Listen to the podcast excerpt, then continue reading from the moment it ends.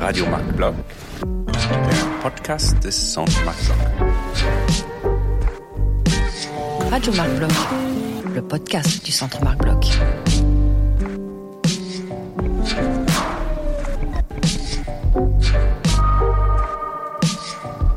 Radio Marc Block, Le Radio podcast Marc du Centre Radio Marc du Block. Centre Marc Block. Le podcast du Centre Le podcast du Centre Marc Block. Le podcast du Centre Marc Block. Bonjour, bienvenue sur Radio Marc Bloch, le podcast du Centre Marc Bloch, le centre franco-allemand de recherche en sciences sociales à Berlin. Aujourd'hui, nous nous retrouvons pour un épisode de la rubrique Dialogue, rubrique consacrée à l'échange avec un ou plusieurs universitaires sur leurs travaux et les controverses qu'ils peuvent susciter éventuellement dans l'espace public ou dans l'espace scientifique. Je suis Emmanuel Taillet, professeur de sciences politiques à Sciences Po Lyon, chercheur associé au Centre Marc Bloch et aujourd'hui, je vous propose une discussion avec Thierry Roche. Bonjour Thierry Roche. Bonjour. Thierry Roche, vous êtes professeur en études cinématographiques à l'université d'Aix-Marseille. Vous avez travaillé sur le paysage et la question des lieux au cinéma et vous êtes l'auteur de plusieurs livres sur le cinéma, notamment le cinéma italien. Vous signez le texte de l'ouvrage pour lequel je vous reçois aujourd'hui, Wenders Berlin, une fiction, qui est paru aux éditions Yellow Now en 2023 et qui est richement illustré avec des photos de Guy Jungblut, directeur de la maison d'édition, qui n'a malheureusement pas pu être avec nous aujourd'hui. La ville de Berlin est intimement liée à l'œuvre du cinéaste Wim Wenders. Bien sûr parce qu'elle apparaît dans plusieurs de ses films, à commencer par l'un des plus connus, Les ailes du désir, mais aussi parce qu'il a su associer cette ville à ce qui a défini son cinéma. L'errance, la mémoire et le cosmopolitisme. Mon invité Thierry Roche donc vient de consacrer un livre à l'entrelacement entre Berlin et Wenders, un livre inclassable entre le récit de voyage et le journal intime, celui d'un homme, Bernard, professeur d'histoire, qui à l'automne de sa vie part photographier les lieux de tournage de Wenders et faire le portrait d'une ville en perpétuel mouvement. Avec les ailes du désir et si loin si proche, Wenders a essayé de faire de Berlin une autre cité des anges, où les destins s'entrecroisent et où Cassiel, Damiel et Raffaella essayent désespérément de sauver les humains et d'exorciser le nazisme. Marcher dans Berlin avec Wenders, c'est croiser des architectures imposantes, des friches et des bunkers. C'est voir la Potsdamer Platz d'avant sa reconstruction, voir une ville monde où se superposent les langues et les récits avant et après sa réunification. C'est croiser Nick Cave et Lou Reed, mais ça pourrait être aussi écouter la musique de la trilogie berlinoise de David Bowie. Thierry Roche, vous écrivez Chaque lieu est habité par un ange, chaque ange incarne un lieu, à moins, comme le dit Wenders lui-même que vous citez, que Berlin incarne le lieu le plus effroyable au monde, celui des anges déchus et de l'histoire qui ne veut pas s'effacer. Alors je voulais euh, voilà, vous questionner évidemment euh, sur l'idée qui a présidé euh, à l'ouvrage. Vous expliquez que Wenders est un cinéaste de la rencontre. Et là, votre homologue de fiction, Bernhardt, décide d'aller rencontrer les lieux où Wenders a tourné. Il a même le projet un peu fou et touchant d'aller envoyer euh, à la fois son texte et ses photos à, à Wenders, donc d'essayer lui-même de rencontrer euh, Wenders. C'était ça un peu l'origine euh, intellectuelle ou artistique du livre? Non, ça, c'est une idée qui est venue en cours de, de rédaction. À l'origine, il y, a- une histoire avec un- une maison d'édition et avec un, un éditeur, Guillaume Blut, à, à qui j'ai proposé des textes autour du cinéma, des choses un peu classiques. Après, j'ai proposé des formes un peu, un peu différentes, euh, un, un ouvrage épistolaire avec un collègue italien, un ouvrage sous forme de journal, et puis euh, il y avait un- chez Yellowno un travail iconographique remarquable fait à partir de photogrammes, et il y a vraiment un art du, du montage, de la mise en valeur des photos, et comme Guy Jungblut était aussi enseignant de, de- de photographie à, à l'école des beaux-arts de Liège, je, je lui ai proposé un projet sur la ville de Ferrare et Antonioni, et je lui ai proposé de faire les photos lui-même. C'était un pari, mais euh, je connaissais bien la ville, c'est une ville magnifique. C'est une ville associée, inévitablement associée à Antonioni, qui par ailleurs n'y a quasiment rien tourné, aucun de ses films, à quelques séquences près. Et donc l'idée était de faire un, un, livre sur Ferrare, une hypothèse, celle de la construction du regard d'Antonioni. C'est dans cette ville qu'il a construit son regard singulier. Alors euh, Guy a fait des photos, beaucoup de, de belles photos, le lieu est hyper photogénique. Et moi, pour des raisons euh, scientifiques, mais curieusement gérées, parce que c'est pas très scientifique mon histoire, mais je ne pouvais pas prouver cette hypothèse. Et donc, j'ai inventé un personnage et donc j'ai un peu expérimenté semi-fiction, un documentaire fiction, on va dire. Et euh, on a pris du plaisir à faire ce travail et j'ai proposé à Guy de, de, de poursuivre l'aventure autour des lieux en prenant une ville rigoureusement inverse de celle de Ferrare, qui est la ville de Serein, la, la ville où les, les frères Dardenne ont, ont, réalisé tous leurs films jusqu'à présent, ou quasiment. Et, euh, et là aussi, le travail photo était euh, relativement facile, indépendamment du fait qu'il faut les faire, qu'il faut avoir le regard, qu'il faut être attentif à un milliard de choses, mais facile au sens où, quel que soit l'angle de prise de vue, on était chez les Dardennes. Euh, tout, tout, tout, toute leur histoire, toute leur cinématographie, leur filmographie est liée à la ville et inversement. Donc, on, on voit l'évolution de la ville dans leurs films, etc. Donc là, on, a fait ce travail un peu différent, un peu écrit de manière un peu différente, plus sur le mode de, l'enquête, un peu socio-anthropologique. Et euh, voilà, j'ai proposé, on était d'accord pour faire un troisième volet, de faire une sorte de trilogie des villes et des lieux. Et euh, Wenders s'est imposé à moi parce que parce que je suis plutôt quelqu'un de fidèle et que il a accompagné ma, cinéphilie de, très longue date comme beaucoup, je, l'ai un peu abandonné en cours de route, un peu moins, un peu moins attiré par certains de ses films, mais en, restant fidèle à, l'idée que je l'avais aimé, que, que c'est à, ce lien-là euh, existait et pouvait exister encore. Et puis la ville de Berlin, que je ne connaissais pas du tout, euh, me semblait un lieu, euh, bah voilà, intéressant à explorer. Et là, beaucoup de choses ont été plus compliquées que dans les livres précédents, parce que Wenders euh, euh, n'a pas le monopole de la ville de Berlin. Serein, Dardenne, ça marche. Antonioni Ferrar, ça marche. Berlin, Wenders, c'est un parmi beaucoup d'autres. Euh, et j'avais, j'ai proposé à, Guy de, passer par la, fiction pure en inventant un personnage et d'écrire la troisième personne. C'était un essai. L'idée était vraiment de d'essayer d'écrire sur le cinéma avec cette hypothèse que le cinéma et la vie, c'est la même chose, et de et d'essayer de, voir comment ça marche. Alors, voilà, le, résultat, c'est le livre, et ça marche de manière un peu compliquée. Vous avez dit dans l'introduction un film inclassable, et je, suis bien d'accord, et je crois que beaucoup de gens ont un peu de mal à le classer, et c'est pas très bon comme démarrage pour un livre dans une librairie quand on ne sait pas où le ranger. Dans ma bouche, c'était un compliment, Thierry Roche. Hein. Ça veut dire c'est un livre ovni qui emprunte à beaucoup de genres. Mais oui, absolument, mais c'est aussi une réalité. Je crois qu'il y a des librairies qui ne savent pas bien où le mettre. Alors, euh, c'est pas facile d'en faire une promotion simple, du coup. Euh, il y, a, trois volets. Il y a, ce personnage, et dès lors que j'invente un personnage, je peux lui donner une histoire, une trajectoire, un passé. C'est une première tentative. Je suis pas romancier, mais voilà. Si, si je l'esquissais seulement et que je disais ce que j'avais à dire, autant repasser au jeu. Et voilà. Donc, je, me suis attelé à cette tâche. Le deuxième volet, bien évidemment, c'est Wenders, et le troisième, c'est Berlin. Mais euh, tout est divisé en trois finalement. Euh, la vie du personnage pourrait être plus développée, la réflexion sur le cinéma de Wenders plus développée, la, la, la, l'appréhension de la ville plus développée. Là, j'ai cherché un équilibre. Voilà. Et idem pour les photos. Quand on va à Berlin, on fait des photos. Est-ce qu'on est chez Wenders Pas du tout. Wenders, ces, films berlinois, c'est euh, les plus marquants, en tout cas juste avant la chute du mur, juste après la chute du mur. Depuis, la ville, a explosé. Donc, il suffit pas de faire une photo quelque part pour dire, tiens, voilà, on est chez Wenders. Raison pour laquelle j'ai été euh, chercher les lieux de tournage un peu précis et d'essayer de retrouver ce qui avait été euh, mis en image.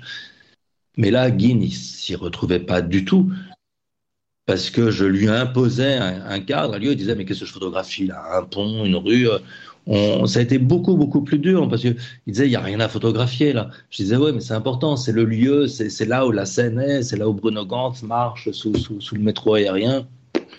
Lui, il n'était pas du tout, du tout en phase avec ça par rapport à sa manière de travailler habituelle.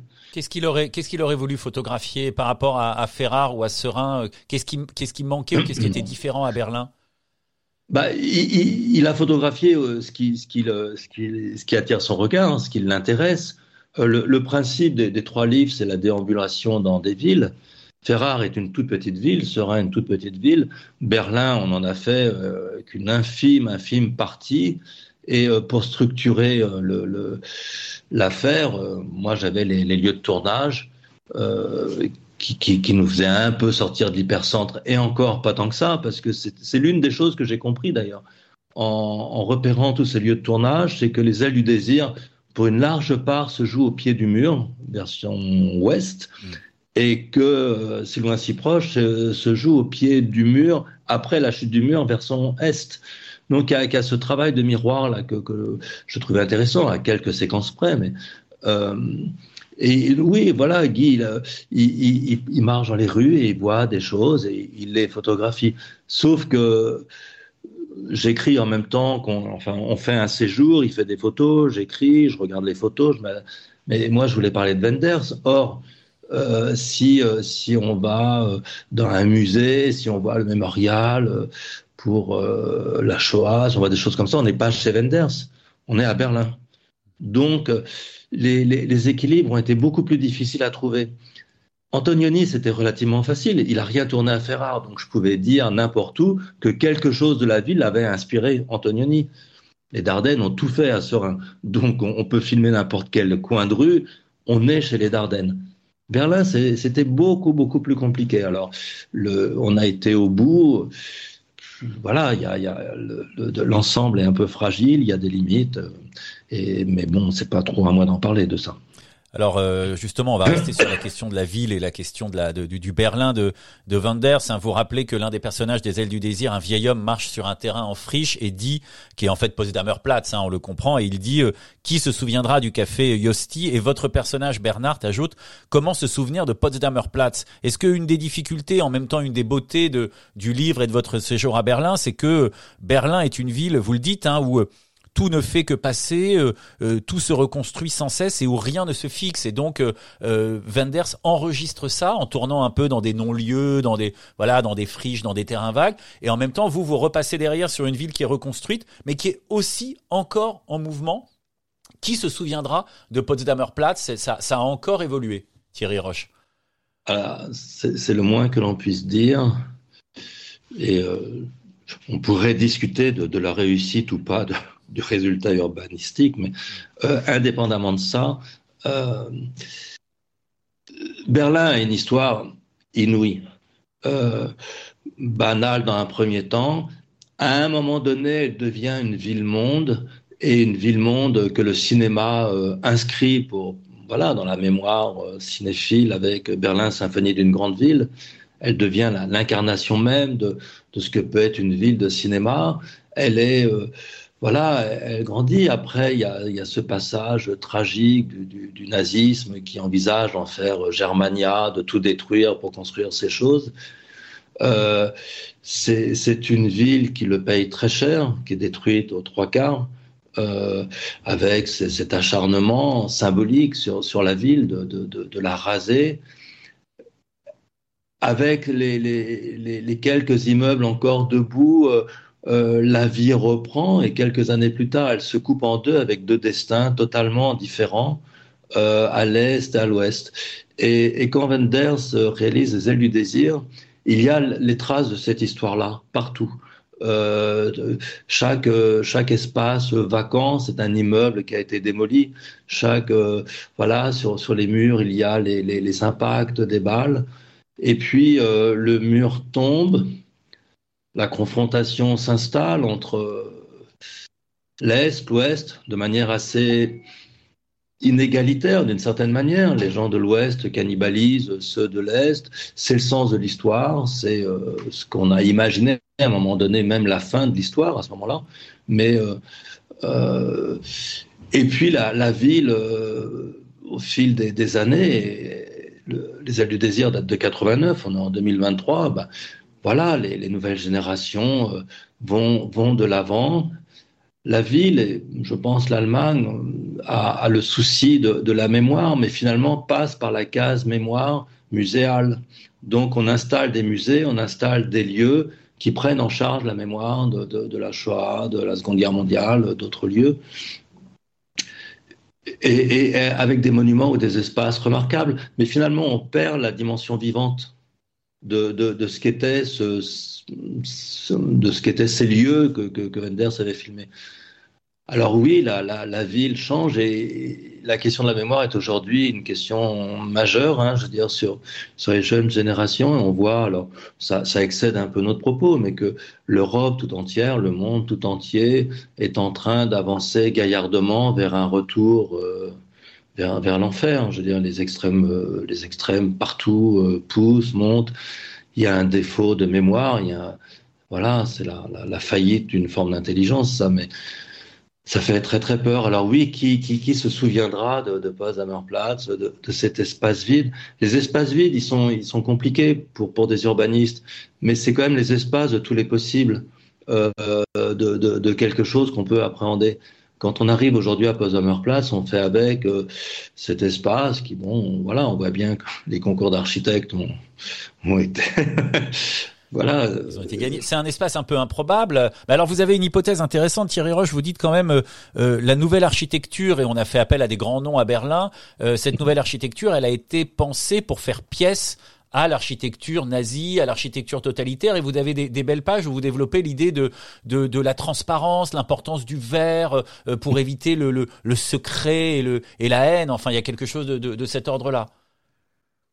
Il y, a, il y a, eu ça, je crois, euh, juste, juste au, lendemain de, la guerre, avec ces, ces, travaux d'architectes, notamment le, musée, la galerie moderne, qui est tout, en transparence. Et effectivement, j'ai eu cette sensation que c'était une réponse à, ces bâtiments austères euh, d'une lourdeur incroyable et qu'il fallait que, au sens propre et figuré, la transparence devienne un, maître mot euh, dans, la ville et, il y a encore quelque chose de cet ordre dans, la circulation à Berlin, où il y a des artères, enfin il y a une visibilité, il y a quelque chose qui, qui nous projette quand même au loin.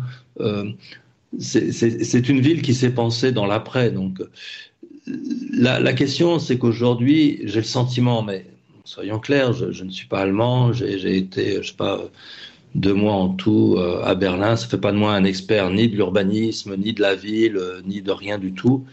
Euh, mais j'ai le sentiment qu'on qu va vers quelque chose qui serait de, de l'ordre d'une page que l'on tourne.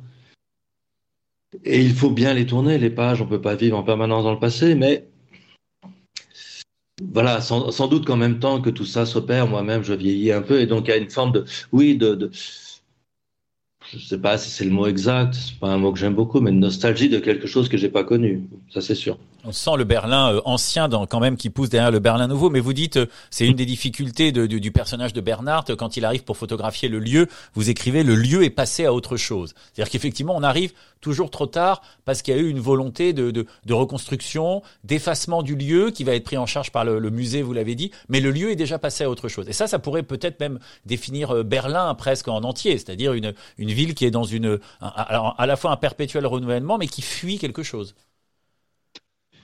Oui, alors ça, c'est, moi, je ne sais pas si, si je peux l'affirmer, parce qu'il faudrait faire un travail, une enquête beaucoup plus approfondie. Avec des, j'ai rencontré euh, quelques, mais très peu, de, de Berlinois. J'ai, essayé de m'assurer auprès d'eux que ce que j'avais écrit n'était pas complètement euh, absurde ou décalé, ou si je faisais pas des grosses, grosses erreurs. Mais euh, je, c'est compliqué, mais oui, votre hypothèse est, est, est, possible. Et la question du lieu, elle est, elle est effectivement centrale dans, dans cette affaire-là. Et pour le coup, euh, de manière très très forte à Berlin. Euh, à Serein, bon, il y a des lieux de tournage, mais euh, le, choix des, frères Dardenne, c'est de, choisir les, les lieux les, plus neutres qui soient. Donc, il n'y a, a, pas de d'émotion particulière. On retrouve des, des, cadres, des lieux, mais à Berlin, et je me suis aperçu en marchant la, la première fois dans, dans, les rues de Berlin, il y a des lieux que les ailes du désir avaient marqués de manière inouïe. Euh, voilà, quand, dès, que le, personnage de Bruno Gans devient humain, il marche dans des rues et ces rues, je les avais à l'esprit. J'avais des images très très claires dans, dans, la tête et, plein de voilà, Analterbanov, c'était un lieu que, j'avais en tête. Je savais pas que je l'avais, mais l'image était là intégrale immaculé quoi d'une certaine manière et, quand je suis arrivé sur les lieux de Berlin inévitablement le, le, le, la vie avait poursuivi sa voie. Personne ne voulait euh, euh, garder à tout prix Lindbis ou euh, Peter Falk va boire un café avec à l'arrière-plan le bunker et a fortiori le bunker derrière. Donc tout ça a été inscrit dans, un projet d'urbanisme dès, la fin de la Seconde Guerre mondiale et ça a été démultiplié avec bah, cette refonte de, la ville de manière inouïe à, la, à, la, chute du mur, après la chute du mur. Je pense qu'on on, perd un, peu quelque chose, mais il faut pas vivre dans le passé, c'est évident. Je, je, je, peux en vouloir à personne de ne pas retrouver exactement les choses. Je trouve un peu dommage, mais c'est c'est une question euh, qui, excède la seule ville de Berlin, que Analterbahnhof de, devienne un lieu bien encadré et avec un vrai projet autour pour euh, garder. Parce que une fois qu'on fige dans une perspective muséale les choses, on, en perd la, la, substance première qui était la vie. C'est la même question pour moi que la reconstruction à l'identique de la Fenice à Venise après qu'elle ait brûlé. Euh, c'est un lieu magnifique qui, a vécu et qui à un moment donné a, a eu des, voilà une tragédie, etc. Et on reconstruit l'identique, mais je ne sais pas ce que ça veut dire. Est-ce que les choses doivent vivre et donc accepter qu'on accepte nous l'idée qu'elles puissent mourir ou disparaître ou être blessées? Et on, réhabilite, on enferme bien mais c'est le problème que j'ai dans les musées, forcément. À un moment donné, quand, je vais voir des colonnes, on me dit voilà, c'est la colonne d'un temple grec, tu vois, c'est formidable. Je ne sais absolument pas ce que je regarde. ça n'a absolument, en tout cas pour moi, n'étant pas connaisseur, ça ne produit aucun sens, aucune émotion. Je, préférerais le voir dans, une campagne, disant voilà. C'est ce que j'ai cherché à Berlin forcément pas beaucoup trouvé, d'autant que les, scènes des ailes du désir, pour certaines, étaient dans des rues très, très anonymes d'une certaine manière, il n'y avait aucune raison de. Mais la question du lieu se pose, qu'est-ce qui fait lieu? Comment est-ce qu'on fabrique un lieu? Qu'est-ce qui donne sens à un lieu? Euh, le, fait de le, le, graver sur la pellicule en fait quelque chose d'unique, un lieu de tournage, mais euh, c'est plus que ça, puisque c'est aussi une émotion qui reste, qu'on retrouve 40 ans après. Euh, et, et, si on la retrouve pas, qu'est-ce que c'est que ce lieu, quoi? Votre personnage semble dire que euh, l'est de la ville a gardé une authenticité, a été beaucoup moins euh, reconstruit, retravaillé, parce que le voilà le, communisme a figé quelque chose, et en même temps, voilà, c'est un c'est un autre Berlin qui a pu conserver la mémoire des années 40, là où le là où Berlin Ouest a, a été dans une volonté d'effacement, Thierry Roche. Alors, pas moi qui le dis, c'est Wenders qui le dit d'abord, et il connaît mieux la, situation que moi. Euh, à, l'Ouest, on est rentré dans une compétition au moment de la guerre froide et euh, l'idée était de, d'afficher euh, une richesse, euh, ça passait par la lumière, par, le scintillement, euh, ce à quoi l'Est a répondu par la tour de la télévision, sorte de, direction incroyable, d'une modernité. Et il se trouve euh, le personnage, mais je ne suis pas le personnage, mais dissocier, pas si simple que ça. Il se trouve qu'effectivement, j'avais été à Berlin-Est quand j'étais enfant, euh, dans le cadre d'un voyage, et j'avais été euh, à Eisenhüttenstadt, donc j'avais fait ce voyage-là. Et ça me donnait une sorte de légitimité historique pour parler des choses, puisque j'avais passé cette frontière. Alors, moi, j'ai pas, j'ai pas ce sentiment-là. Je vois pas au nom de quoi j'aurais quelque nostalgie de l'Est que ce soit. Enfin, Bien évidemment non. Wenders disait que l'Allemagne qu'il avait connue, une certaine Allemagne, était restée à, l'Est dans, dans une manière de vivre, dans un rythme, dans une architecture, dans des choses. Et c'est vrai que si, si aujourd'hui, si on, on, avance un peu plus dans ce qui était à l'époque Berlin-Est, on, on, on, trouve des, des bâtiments, des, des, choses qui renvoient à un passé un peu plus lointain que l'Ouest, qui est en perpétuelle mutation. Dès qu'il y a un espace vide, on y construit un immeuble high-tech et on sent bien que cet immeuble pourrait être détruit, pour être remplacé. À un moment donné, on, est rentré dans autre chose. Euh, après, ce qui, pour moi était une question, c'était comment on a filmé la chute du mur. Et, et les images que nous avons toutes euh, sont euh, des Allemands de l'Est filmés de face qui passent le mur et qui sont accueillis par des Allemands de l'Ouest.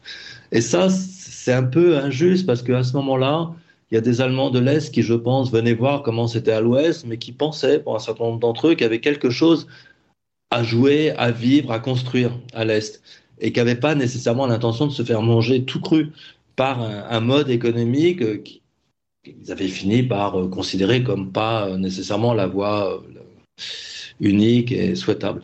Et, et, la manière de filmer ça, on n'a quasiment aucune image. Alors moi, j'en ai jamais vu, en tout cas d'Allemands de l'Ouest qui vont à l'Est et qui regardent, mm. ou euh, l'inverse, même des caméras de l'Est qui filment des gens partant de dos. Donc euh, ça, pour le coup, je trouvais ça injuste parce que faire du cinéma, c'est toujours instaurer un rapport inégalitaire entre celui qui a la caméra et celui qui est filmé. Et là, je trouve que c'est particulièrement violent. Voilà, ça, pour le coup, pour moi, c'était politiquement quelque chose qui, qui, convergeait entre une manière de filmer, une philosophie, et puis cette histoire qui s'écrivait du point de vue des vainqueurs, comme toujours. Vous, évoquez euh, un Berlin, enfin votre personnage évoque un Berlin qui, comparé à d'autres villes euh, européennes, est resté dans une forme de douceur. Votre personnage dit il n'y a pas les rues furibondes euh, alors les rues furibondes, que, grouillant de monde qu'on peut trouver à New York, à Londres ou à, ou à Barcelone. Et ça, pour le coup, aussi bien dans l'ex-Berlin-Est que euh, l'ex-Berlin-Ouest, il y a quelque chose d'un peu différent. Et Vanders le capte aussi, c'est-à-dire en, filmant dans ces non-lieux, dans ces lieux un peu à l'écart. Euh, on, est dans une autre organisation urbanistique à, à Berlin. Oui, c'est alors c'est une, une, question que j'avais posée lors d'un des tout premiers séjours dans, dans, dans, boutique, là, un rayon livre où curieusement, c'était un Français qui était là. Donc, et, je lui ai posé effectivement, et la question se, retrouve dans le livre, est-ce que Berlin c'est l'Allemagne? Et il n'a pas répondu, mais je pense que Berlin a, a fini par acquérir, alors ça ne devait pas être vrai au 19e, au début du 20e, mais un statut d'île, une île euh, au milieu d'un pays, donc avec cette partie ouest, cette partie est. Enfin, il y avait quelque chose un peu hors, euh, sinon hors sol, hors temps, hors quelque chose, et euh, une manière de, de, s'inventer une vie dans ces espaces-là, très, très troués de, partout, etc. Et, il me semble effectivement, mais là pour le coup, c'est une position de, de visiteur, de, de touriste, même si je ne suis pas fan du mot, mais je crois que c'est le terme, quand on va quelque temps quelque part et qu'on revient, euh, d'une forme de sérénité avec effectivement une place accordée aux, espaces verts, mais des rues dans lesquelles on n'est jamais. Euh, voilà, on a fait quelque chose dans les trois livres et, des gens nous, nous, avaient pointé ça. Ils disaient vous filmez des rues désertes, vous photographiez des rues désertes. Alors à Ferrare, bon oui, euh, Guy a réussi un prodige absolu, à un carrefour, le principal carrefour de la ville, d'y aller un matin, il n'y avait pas une voiture ni dans un sens ni dans l'autre, il a fait des photos. Et on n'a pas arrêté la circulation. À Serein, bon, il n'y a pas énormément de choses, donc des vides, c'était pas très dur. À Berlin, c'était un autre défi quand même. Or, un dimanche après-midi, à Potsdamer Place, on a filmé effectivement euh, des artères immenses avec pas de, de voiture, personne. Et, et, et ce vide-là, reste la clé pour moi d'espace de, qu'on peut s'approprier dans lesquels on n'est pas pris par un flux improbable qui nous emmène de fait quelque part rapidement, même si on n'est pas pressé. Ce qu'on vit à Paris. On arrive à Paris, on descend du train, quand on vient de province, paf, on court. On va nulle part, mais on y va vite. À Berlin, on arrive, et on, a même à la gare centrale, c'est un peu moins vrai parce qu'il y a quand même beaucoup de, trafic, mais euh, le, sentiment que, le temps peut être euh, à soi, qu'on peut, qu'on peut s'approprier le, temps et la, durée. Et ça, c'est une chance inouïe que, qu'offrent assez peu de grandes métropoles. Or, Berlin est une ville qui fait quand même dix fois Paris sur son territoire. et ça, je, voilà. Vous qui êtes spécialiste euh, des lieux, vous avez des pages évocatrices sur euh, le fleuve, euh, la Spree. Vous dites le fleuve fait connexion en général, et puis les fleuves font connexion chez Wenders. Alors vous remarquez, c'est vrai que pour le coup je l'avais pas remarqué que le fleuve est absent dans Les ailes du désir parce qu'il ne coulait pas à l'ouest. Alors Wenders se rattrape après dans Si loin si proche où il y a plein de scènes mm. sur sur une péniche. Alors voilà sur le le rôle du fleuve chez Wenders ou en général dans les dans les paysages Thierry Roche. Alors, c'est euh, la, première rencontre pour moi. Moi, je, je, suis né dans une ville de, banlieue parisienne où il n'y avait pas de fleuve. Et euh, Ferrare et Antonioni, c'est le Pau. Et euh, j'ai longtemps circulé le nom du Pau. Et un, des déclencheurs du désir de livre sur Ferrare, c'était le Pau. il se trouve qu'à Casserin, il y avait la Meuse. Et il se trouve qu'à Berlin, il y avait la et, les, et les fleuves sont sont, sont des signaux incroyables dans, dans, dans l'architecture des villes parce que les, les, villes se construisent autour sur des raisons euh, euh, commerciales, de circulation des biens, etc. Mais c'est aussi ce qui, ce qui rythme une ville, ce qui, ce qui fait battre le cœur d'une ville. Euh, ce sont des lieux de rendez-vous, ce sont des lieux euh, traversants, ce sont des lieux qui, qui définissent une ville et la manière dont on aménage les berges euh, en dit énormément sur. Euh, là, il y a, y a, des villes à Ferrare, on a, on a, on a supprimé le, le pot qui est relégué au loin parce que ces, ces, ces rivières ou ces fleuves sont aussi des, des sources de danger. Euh, les crues, donc on, on les canalise, euh, voilà, on, on en sert dans du béton. Euh, et c'était la phrase de Brecht, hein, on parle toujours des crues des fleuves, mais jamais des, des rives qui les enserrent. Et il y, a quelque chose de métaphorique qui, est, inépuisable dans, le fleuve, dans cette idée que ça s'écoule, que voilà, de, depuis l'Antiquité, il y a des gens qui disent des choses magnifiques sur les fleuves. Je, je, m'aligne là-dessus et il se trouve qu'effectivement, à, Berlin, il y avait aussi un, fleuve absent des ailes du désir. De fait, je me, suis posé la question, il n'y a qu'un plan, mais qui est tourné euh, euh, dans, le parc à l'est où il va faire euh, trois, euh, quatre séquence et on le voit à l'arrière-plan, mais sinon, effectivement, le était de l'autre côté du mur. Pourquoi, à votre avis, euh, Vanders a, a, mis en scène des anges dans cette ville de Berlin? Il voulait faire pièce à Los Angeles, il voulait euh, avoir une figure euh, un peu descendue du ciel. Hein. Vous avez des pages sur Berlin, est-ce qu'il faut le voir d'en haut de la colonne de la victoire, est-ce qu'il faut le voir d'en bas, ou est-ce qu'il voulait filmer la chute des anges? Je crois que j'ai pas la réponse là, alors je... je... Et, je m'en veux un peu de pas l'avoir parce que j'aurais dû me la poser en commençant l'écriture.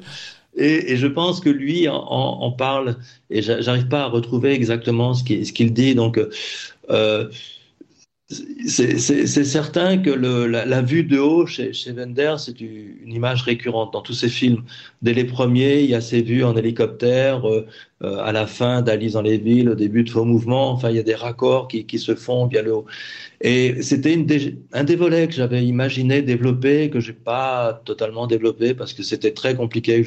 Là, pour le coup, je suis vraiment pas spécialiste, mais c'est la dimension spirituelle de, de toute l'œuvre de Wenders euh, on s'est aperçu avec son film sur le pape que, que tout ça avait l'air de l'intéresser. En réalité, je crois que ça l'intéressait depuis toujours, qu'il a toujours été euh, porté par euh, une pensée spirituelle, religieuse, compliquée la, notion de religieux, protestante, catholique, mais avec cette idée que sans doute porté par une foi incroyable dans l'humain, dans l'humanité, une approche humaniste qui est vraiment une des, des, des grandes caractéristiques de son cinéma jusqu'à Perfect. Donc, euh, cette idée de la vue d'en haut m'intéressait.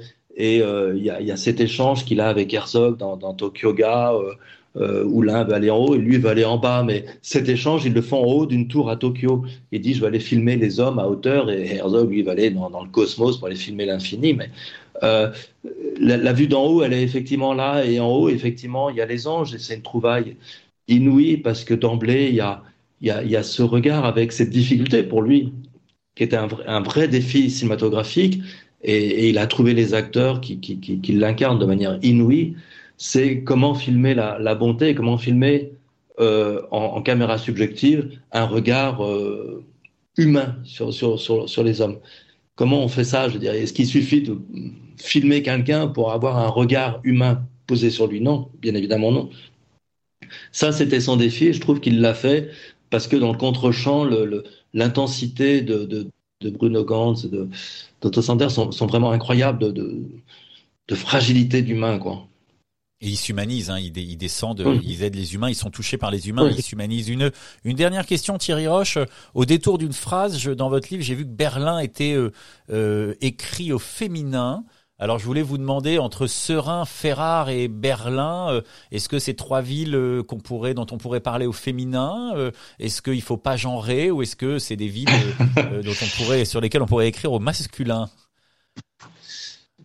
Là, voilà bien un terrain sur lequel je n'irai pas par les temps qui courent. Je, Sans polémique. Je hein, voilà. Alors privilège ou handicap de l'âge aidant, euh, masculinité euh, oblige peut-être, et sur des modèles anciens. Ferrare et Berlin sont des histoires d'amour, ça c'est sûr. Il y a et, que et que dans, dans, une approche pour le coup euh, genrée, oui, il y a une forme de féminisation. féminisation. Serein, c'est pas une histoire d'amour, c'est le le livre du milieu. Euh, même par rapport au cinéma des frères Dardenne, je suis pas un amoureux du cinéma des frères Dardenne. Il se trouve que j'ai pour leur cinéma un infini respect. L'extrême rigueur, la, cohérence, la, manière dont ils persévèrent m'inspire un infini respect. C'est pas très aimable comme cinéma. Wenders, si, et je veux dire, et la ville de Berlin, oui, il y a une forme de, relation euh, amoureuse. Alors, je, sais que la question s'était posée sur euh, le masculinisation, féminisation de mots la gare. Est-ce que Bahnhof, euh, Bahnhof, c'est masculin ou féminin? Nous, on dit la gare, mais en allemand, je crois c'est masculin. Comment on, on équilibre? Donc, on s'est posé plein de questions sur ça, mais j'ai euh, pas le souvenir que j'avais féminisé Berlin, mais ça me surprend pas parce que je, dans mon monde à moi et dans cette relation masculin-féminin, il y a quelque chose de l'ordre d'une histoire d'amour.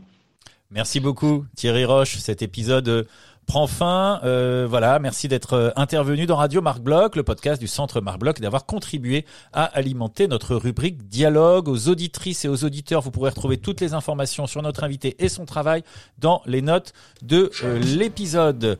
Je vous rappelle que Radio Marc Bloch s'écoute sur toutes les plateformes. Alors n'hésitez pas à nous laisser des commentaires, à partager les épisodes et à venir nous rendre visite à Berlin lors d'une de nos nombreuses manifestations. Le calendrier et toutes les informations pratiques sont sur notre site internet. À bientôt.